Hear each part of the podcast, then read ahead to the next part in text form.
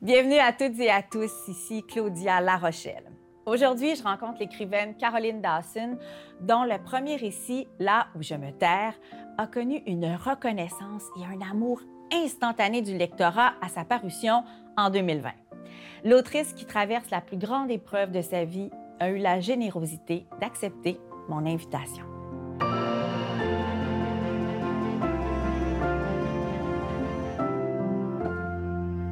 Caroline Dawson avait été finaliste euh, du prix du récit de Radio-Canada. Ça, c'était en 2018. Comme plusieurs parmi vous, sans doute, j'ai beaucoup aimé découvrir cette autrice-là, déjà bien en voix, forte aussi d'une écriture intime qui rejoint le monde avec euh, des sujets comme l'immigration, la fuite d'une dictature, euh, l'abandon d'une terre connue, son Chili natal pour en embrasser un nouveau aussi, ben oui, le Québec. Caroline n'avait alors que sept ans et toute la vie devant elle. Elle fait partie de ces femmes qui me touchent par leur franchise et leur amour de l'autre. Et tout ça, bien sûr, ben, ça teinte son écriture. J'ai passé sept ans sous la dictature dans un pays instable, fendu en deux, et je ne me souviens d'à peu près rien sauf de cet instant frontière. De cet instant et de tout ce qui a suivi. Ils m'ont annoncé que dans quelques jours, nous quitterions le pays pour nous réfugier au Canada à jamais. La peur m'a prise à ce moment, là où elle me prend encore parfois au ventre. Je n'ai rien dit, je n'ai pas posé de questions, transi par la fatalité qui venait d'être prononcée, la conscience claire de la gravité du moment, en même temps que de l'absence totale de contrôle. J'ai regardé mes mains potelées et je me suis demandé si les enfants du Canada avaient aussi de la saleté sous les ongles ou si tout là-bas était immaculé. Caroline, c'est la première fois qu'on se rencontre. Merci, puis bienvenue, bienvenue dans notre studio très lumineux. Est-ce que, comme dans l'extrait qu'on vient d'entendre, tout était si bien immaculé au Québec quand tu es arrivé? Non. Non, c'est ça. Hein? non, le chemin a été un petit peu euh, rocailleux, je dirais.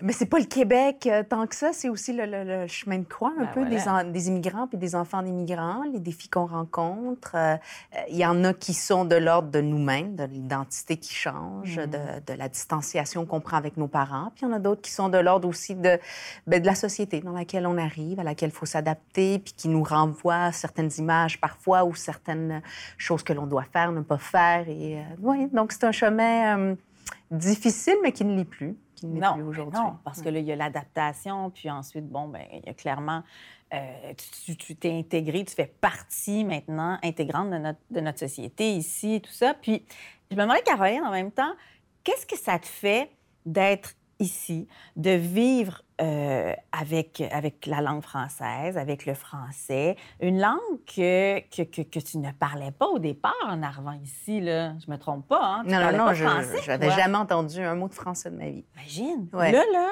pas d'accent, tu gagnes ta vie, ben, d'abord en enseignant cette langue-là, à travers ton enseignement, en tout cas au cégep, au collégial, mais en écrivant aussi ce formidable roman, Là où je me terre, un roman qui a connu un succès fou.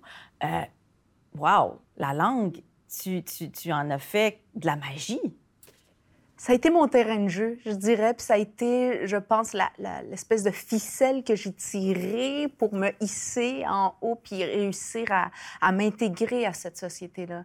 Euh, comme immigrante, il y a des choses qu'on ne peut pas changer, par exemple ma couleur de peau, qui, qui va tout de suite faire en sorte que les gens me demandent euh, tout le temps. Même encore aujourd'hui, mes étudiants et mes étudiantes, quand je leur demande avez-vous des questions sur moi, le premier cours, la première question qui revient chaque session, c'est d'où vous venez? Alors que je n'ai rien dit sur mes origines. Donc, je, sais qu'il y a des choses qui vont toujours demeurer de moi qui sont de là-bas, mais la langue, ça a été, je pense, euh, oui, le, le fil que j'ai tiré pour m'intégrer à cette société-là, qui a qui n'a pas remplacé ma langue maternelle. Ma langue maternelle, elle demeurera toujours l'espagnol, mais ma langue première, c'est le français. C'est celle dans laquelle je me pense, c'est celle dans laquelle euh, je me construis, dans laquelle j'appréhende le monde dans lequel je me trouve. Et comme sociologue, c'est celle dans- avec laquelle je travaille aussi. Ouais. Et l'autre langue, la langue maternelle, la langue natale, celle-là, elle revient quand? Elle est utilisée quand? Ben, c'est un peu triste dans le sens où je sais pas si c'est triste, mais ça a été un deuil pour moi de réaliser que cette langue-là, elle est demeurée dans la sphère domestique, dans le, le quotidien. Mais dès qu'on est scolarisé dans une langue, ça fait en sorte que c'est cette langue-là qui va nous donner les nuances du monde dans lequel on vit. Par exemple, mes enfants, je me souviens, j'ai tout le temps des périodes où je me dis, là, il faut que je leur apprenne l'espagnol. Puis on va parler juste espagnol pendant un, mois. Évidemment, ça dure deux jours. Pourquoi? Parce que quand on est dehors, à l'extérieur, et mon fils me demande c'est quoi ça, par exemple, en espagnol, je peux dire c'est un arbre. Mais comme j'ai pas étudié, j'ai jamais fait ma scolarité au Chili, mais je peux pas dire c'est un tilleul ou c'est un érable ou c'est un chêne ou c'est un... Donc toutes les nuances de la langue, je les ai pas. Et, la langue sert à décrire. J'ai des noms d'arbres en espagnol, mais c'est des noms d'arbres qui existent au Chili, pas des noms d'arbres qui existent ici. Ceux qui existent ici, ben, je les ai appris ici avec les mots d'ici. Donc, je ne pouvais pas léguer à mes enfants une langue approximative. Il fallait vraiment que je leur lègue la langue dans laquelle je peux leur donner les couleurs du monde dans lequel ils vivent, et ça a été le français. Mais c'est un, un, deuil, un deuil émotif, je dirais. Une mm. langue plutôt qu'une autre, ça n'a pas d'importance en soi, mais émotivement, ça me brise un peu le cœur de savoir que j'ai pas réussi à léguer ça. Mm, je comprends. Puis parle-moi de ton rapport au territoire, parce que ton rapport au territoire est important tu as voyagé, tu t'es installé sur... Bon, d'abord, il y a eu le Chili natal. Il y a eu ici, mais il y a eu le Québec, bien sûr, mais il y a eu aussi la Suède. Euh, ton, ton mari, ton époux, vous êtes mariés, c'est ça? Oui, on est mariés. Bon, ben il est suédois. Alors, tu t'es installé là. Tu, tu, tu, as, tu, as, aussi des, des, racines, en quelque sorte, là-bas. C'est quoi ton rapport avec cette, euh, cette terre-là aussi? Bien, c'est ces racines, elles se sont, disons, solidifiées quand j'ai eu des enfants, parce que j'ai eu des enfants suédois aussi. Donc, moi, je pouvais avoir un rapport un peu externe ou extérieur, disons, à la Suède, mais mes enfants, c'est leur pays, autant que le Québec, je dirais. Et, et quand ils sont là-bas, euh, ils disent c'est chez nous, ils parlent le suédois parfaitement. Ils ont, euh, mon chum, sa famille ont, des terres euh, où il y a un chalet, et donc c'est le chalet familial, et c'est légué aux enfants. Donc, eux aussi ont beaucoup plus que moi un sentiment très fort envers la Suède. Donc, de facto, moi, je les accompagne, ils viennent pas sans moi. donc oui, la, la Suède, c'est une terre que j'ai appris à aimer aussi, je dirais. Mais ça n'a pas été facile. Et je dirais que ce livre-là, aurait pas pu naître sans que j'aie immigré en Suède. Parce que mon immigration en Suède a fait en sorte que j'ai vécu de nouveau toutes les blessures de l'immigration qui étaient complètement réglées. Et donc, de les revivre à l'âge adulte, ça m'a fait me rappeler, me dire, oh mon Dieu, c'est exactement comme ça que je me sentais enfant et, donc, l'écriture du livre est venue aussi parce que ça a été aiguisé une deuxième fois. Tu sais, on est allé comme gosser dans mes blessures un petit peu.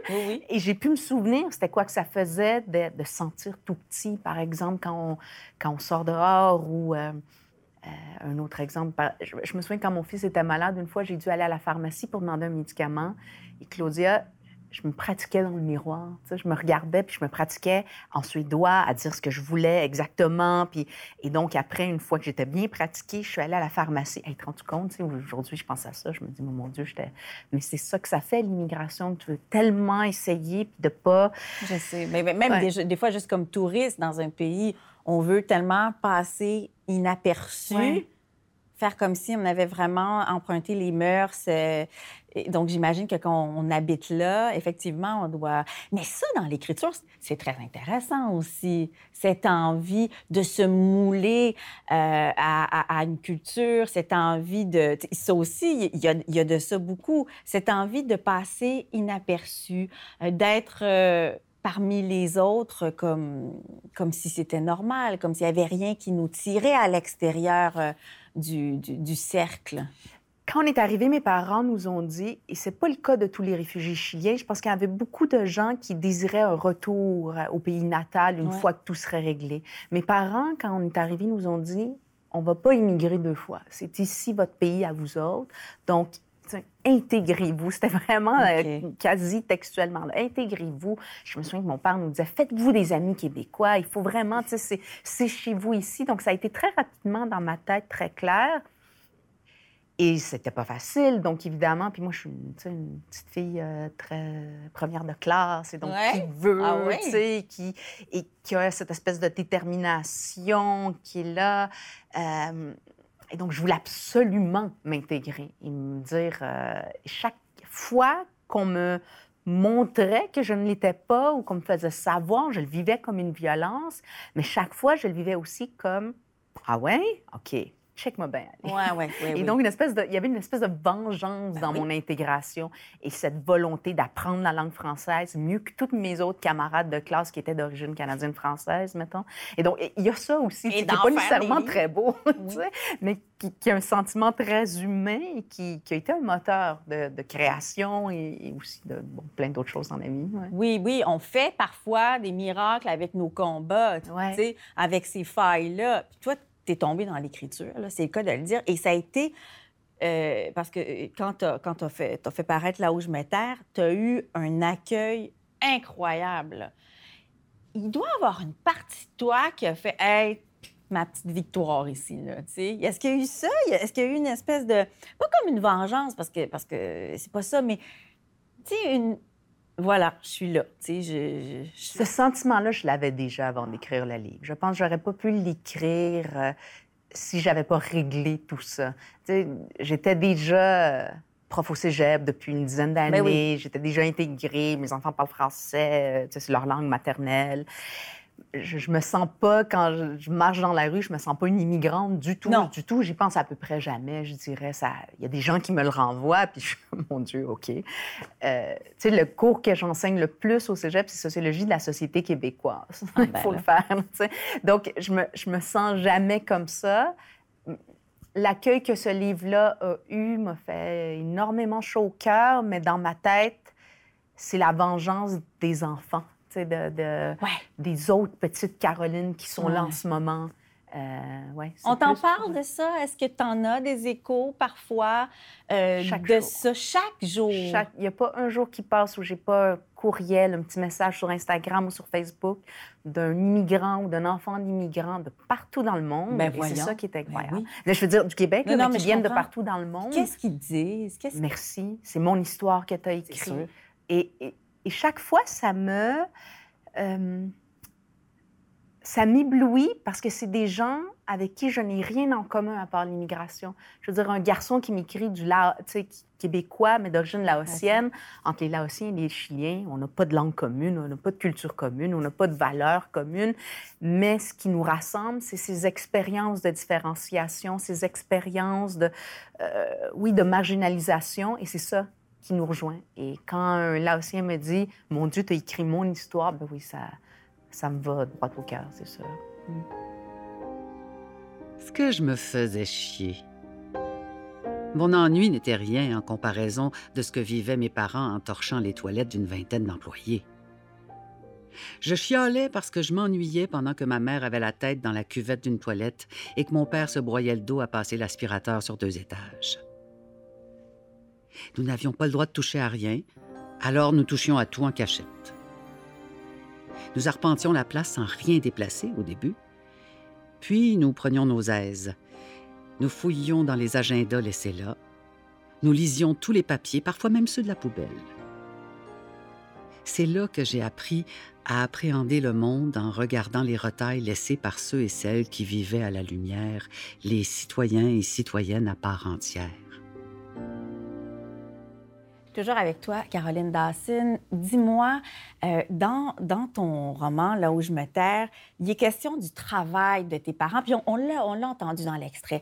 Le travail acharné de tes parents, euh, le ménage qu'ils faisaient, cette, cette vie âpre, dure par moments, qu'on qu'on lit pas assez souvent, je trouve, dans la littérature là, de, de ces dernières années. J'en vois pas souvent des, des passages aussi forts comme ça.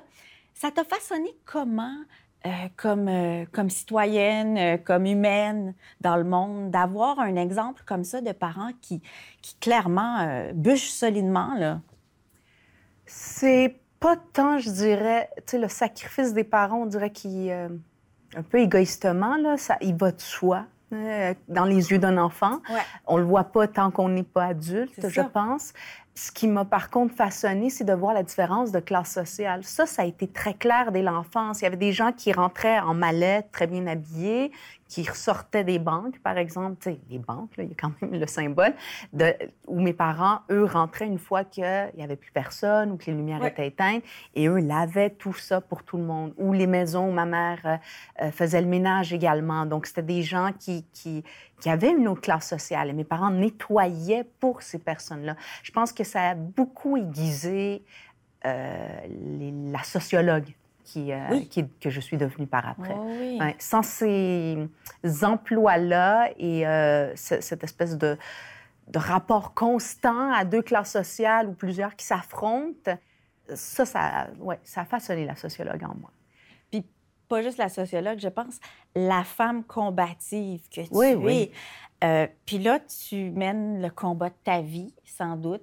Euh, tu, tu, luttes en ce moment contre un cancer, puis tu vas avoir une opération euh, assez importante, là, une opération qui va te permettre, on le souhaite, de survivre, de, de revivre, même renaître de tes cendres. Caroline, comment ça, Comment ça façonnera l'écriture, tu penses, cette expérience-là, dont tu as partagé beaucoup les, les, euh, tout, tout, ce que ça, tout ce que ça comporte, dans les médias notamment. Tu le partages beaucoup, ça. Oui, oui, Et je le partage. Euh, tu sais, des raisons, on pourrait dire, plus nobles pour euh, aider la population à comprendre. Mais il y a aussi le fait que je pense que j'ai besoin de mettre des mots puis un récit sur ma maladie, de ne pas juste la vivre comme une victime ou comme une patiente, mais de la mettre en mots à ma façon. Donc, c'est déjà, disons, de la proto-écriture, je pense. Ben et, et, aussi parce que je pense que j'ai besoin de vivre sous l'œil du public euh, d'une certaine façon. Moi, mon travail, c'est d'enseigner. J'ai mon public habituellement. Là, je ne peux plus enseigner. Donc ça, ça m'a aussi euh, aidé de ce côté-là. Mais pour, tu me demandes comment ça façonne l'écriture. ça, euh, ça, va faire quelque chose. Tu vas, tu vas revenir avec un autre texte. Ah, mais c'est clair, j'écris en ce moment ben euh, presque sans arrêt, mais en ce moment, je dirais que c'est difficile parce qu'il y a beaucoup de colère. Et la colère, il faut qu'elle s'apaise avant de pouvoir en faire d'autres choses. Je je peux pas euh, juste écrire euh, Maudit cancer à merde. donc, il va falloir que j'arrive à, transcender voilà. cette colère-là. Mais j'en suis pas encore là. Est-ce que c'est là-dessus que tu écris quand même? C'est sur le cancer en ce moment que tu écris? Euh, ben, mon prochain livre n'est pas là-dessus, mais celui qui viendra peut-être après est plus sur le corps. Le corps, plus, plus, plus, que le cancer en tant que tel. Ouais. Euh, et aussi peut-être tout ce que... Je ne sais pas encore, mais j'ai l'impression que ça va être tout ce que l'on doit quitter, tout ce que, tous les deuils à faire. Il y a des deuils. Ben oui, il y a des deuils. En sachant qu'on va survivre, il y a quand même des deuils. Il y a ben oui, on n'est plus la même personne. Puis physiquement, le corps a tellement changé. Euh, je suis plus la même personne. sais, les cheveux, c'est comme la chose principale, mais ils vont repousser. Euh, mais oui, oui. Je ne je sais, je sais, même pas si je vais pouvoir remarcher normalement un jour. Hmm. Donc, il y a plein de choses. Ouais. Mais ceux qui écrivent à partir de leur lutte, de leur combat, on appelle ça, bon, je pense l'écriture du trauma, entre autres, ça a, euh, ça, a un impact fou quand vient le temps d'écrire. Puis dans la lecture aussi de ceux qui le reçoivent, ça. Oui. Moi, ce qui est important pour moi, c'est, c'est moins de raconter mes histoires que de mettre en scène des gens ou des douleurs qu'on voit rarement. C'est plus ça. Quand j'écris là où je me tape, pour moi, ce qui est important, c'est de parler de ma mère, parce que je voulais en faire un personnage principal de la littérature québécoise. J'y tenais à ça. Je me disais, je prends le métro et des femmes comme ma mère, il y en a des dizaines. Et pourtant, on les retrouve je pas. Je sais, ça, c'est comme, c'est comme la lutte des classes, comme la hiérarchie euh, dont on parlait précédemment. On ne voit pas ça. Et ces femmes-là, c'est vrai, elles sont absentes. Et pourtant... Oui, oui, oui. Et, et et donc, si j'écris sur le cancer, ça va être moins de raconter mon cancer que d'essayer de trouver quels sont les points d'ombre, quelles, sont les choses dont on ne parle pas. Et je pense que le rapport au corps des femmes malades, c'est euh, quelque chose que j'ai envie d'explorer.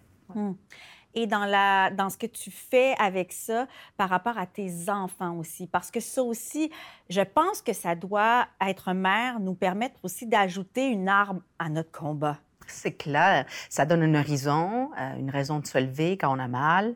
Puis les collations, il faut les préparer. Hein?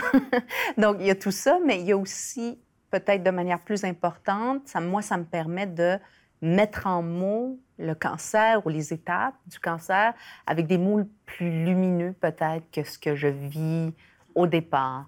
Donc, par exemple, quand je me repose parce que je suis euh, extrêmement fatiguée par la chimiothérapie, je dis à mes enfants, maman, recharge ses batteries. Hmm. Et donc, de, changer le, regard, juste pour mettre un peu de lumière, pour pas les apeurer, bien, ça me permet, moi également, de changer mon propre regard. Et là, avec l'opération qui s'en vient, je leur dis, maman s'en va là pour guérir. Donc, je finis par y croire aussi. Qu'est-ce qu'on ce qu'on peut te souhaiter qui, euh, qui est le plus fort, le plus précieux pour toi? De quelle manière tu veux rebondir à travers cette épreuve-là? Ben, de rester en vie, euh, ce serait la première chose. La deuxième chose, avant d'être une euh, autrice, avant d'être prof, moi, je suis une lectrice. Ben Puis ça, ça, le cancer m'a fait perdre un peu de la lecture parce qu'on est épuisé ou même des fois physiquement, je ne peux pas tenir un livre. Et ça m'a bouleversée, ça. c'est une des choses euh, les plus difficiles.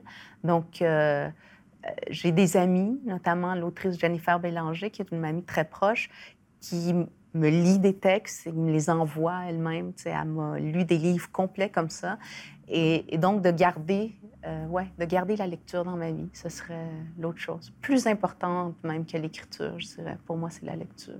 Puis ça nourrit aussi l'écriture. Oui, oui, oui, assurément. sais, les meilleurs livres nous font croire, en tout cas pour moi, les meilleurs livres, c'est ceux qui me font croire que c'est facile d'écrire et qui me donnent envie d'écrire. Quand je lis un livre, je me dis, mon Dieu, j'ai envie, moi aussi, d'écrire mon histoire. C'est, ouais, c'est ces livres-là qui me... Puis c'est des oracles. Ouais. T'en es un oracle, c'est sûr. Assurément, euh, c'est, certain pour plusieurs personnes. Ce livre-là, c'est ça aussi. C'est répondre à des questions. C'est l'intime qui rejoint l'universel. Ça aussi, c'est important quand on parle de soi, quand on fait de l'écriture de soi, quand on est dans, dans la confession ou qu'on, se raconte. Je pense qu'il y a, cette poursuite-là pour toi dans ta démarche. Dans le livre, je pense que souvent on me demande à quel point la sociologue est là. Et bon, je pense qu'elle est là, elle est là tout le, long, mais il y a aussi la prof qui est là. Et je pense que j'ai une écriture euh, pédagogique, je dirais. Donc, quand tu me dis l'intime qui rejoint l'universel, c'est le but tout le temps quand j'enseigne à mes étudiants et mes étudiantes de trouver des exemples pour leur montrer les concepts très généraux, d'aller dans l'intime pour faire ça. Et, peut-être que c'est ça que j'ai réussi à faire avec ce livre-là. Je pense que la prof, euh, c'est elle qui écrit beaucoup. oui. oui, puis elle va continuer euh, d'écrire assurément, puis vers d'autres, vers d'autres sujets tout aussi poignants, parce que la sociologue, c'est ça, elle est aussi derrière toujours derrière l'écrivaine. Il y a la prof, il y a la mère aussi qui va ressortir, puis il y a la fille, parce que c'est un bel hommage que tu rends à tes parents, à ta mère aussi, qui est une figure forte dans, dans, l'écriture euh, de ce livre-là. Comment, comment la famille a reçu ça? Très bien. Tu sais, les, les parents immigrants, j'ai l'impression que les enfants pourraient faire à peu près n'importe quoi puis les traîner dans la boue. Tant que c'est gage de leur succès, eux, ils vont être en arrière en train d'applaudir et, et de, de aussi euh, comprendre ce succès-là comme euh, euh, on n'a pas fait ces sacrifices-là pour rien. Et votre succès est gage de, du fait qu'on avait raison de faire ces sacrifices-là. Donc, ça a été très bien reçu. Puis ma mère, c'est extraordinaire. Elle, j'aurais pu écrire n'importe quoi. Puis je veux dans, dans le très intime aussi. Là, et, ah et, là, il y a un livre audio qui va sortir et, ma mère, elle est emballée. Ah elle est, donc, à chaque étape, il y a un emballement de, de ma famille en général. Ouais. Tu le vois comment avec ton œil de sociologue, ton œil d'écrivaine, ton œil de femme qui, qui, qui, mène un combat aussi? Tu la vois comment la société québécoise dans, dans, les années euh, qu'on traverse actuellement? Et là, là, ça, c'est une large question. Tu es sociologue. Oui, oui, oui, mais justement, de quel point de vue? En fait, ce qui me, ce qui me chagrine un peu, je dirais, c'est la question de l'immigration. En fait, c'est pas, c'est pas ce qui me chagrine. Je pense que mon livre, sincèrement, le même livre n'aurait pas connu le même succès il y a 15 ans. Je pense qu'on en est en ce moment à, avoir une conversation sur ce sujet-là. Et je pense que c'est pour ça que le livre a connu aussi un tel succès, parce qu'en ce moment, dans la société québécoise, on en est rendu euh, à un degré de maturité pour pouvoir parler de ce sujet-là. Ouais. Autant chez les gens d'origine canadienne, française, anglaise et les immigrants de première, deuxième ou troisième génération. On est capable de parler de ce sujet-là. Je pense qu'il y a dix ans, les immigrants l'auraient bien reçu, mais je pense qu'il aurait passé sous le radar. Absolument. autrement. Absolument. Et pourtant, parce que c'est certainement arrivé dans le passé, et des livres d'une grande qualité n'ont pas reçu l'accueil qu'ils auraient mérité. Euh, ça, c'est sûr. Alors que ce livre-là, aujourd'hui, naisse dans une société qui est mûre pour ça, qui est rendue là. On n'a pas atteint nos objectifs, c'est certain. On est... Mais je pense qu'on on a fait beaucoup de progrès. Oui, oui, oui. Puis c'est. L'important, c'est la conversation hein, Oui. et d'être capable d'entendre ce que, ce que tout le monde a à dire et ce que les immigrants de première ou deuxième génération ont également à dire. Oui, je pense qu'il est arrivé au bon moment. Mais en tout cas, ça, c'est une belle conversation Mm. qu'on vient d'avoir, Caroline Dawson. Merci beaucoup. Puis là où je me terre aussi, je pense que c'est aussi le début d'une belle conversation que, que les gens peuvent, peuvent avoir entre eux après avoir lu euh, ce livre-là. C'est paru aux éditions du Remue-Ménage. Euh, Merci beaucoup. Merci. Je te souhaite là, Car- une longue vie, Caroline, avec tes, tes Merci. tout petits qui deviendront grands. Oui. Merci pour tout, puis d'autres livres, on se le souhaite aussi. Merci. Merci. Là où je me terre est un roman de Caroline Dawson paru aux éditions du Remue-Ménage. Animation et recherche, Claudia Larochelle. Réalisation, Michel Pelletier. Production exécutive, Nadine Dufour. Merci à nos partenaires, la Grande Bibliothèque, les studios Audio Z et le gouvernement du Québec. Claudia à la page est une émission de Savoir Média disponible en ligne, à la télé et en balado-diffusion.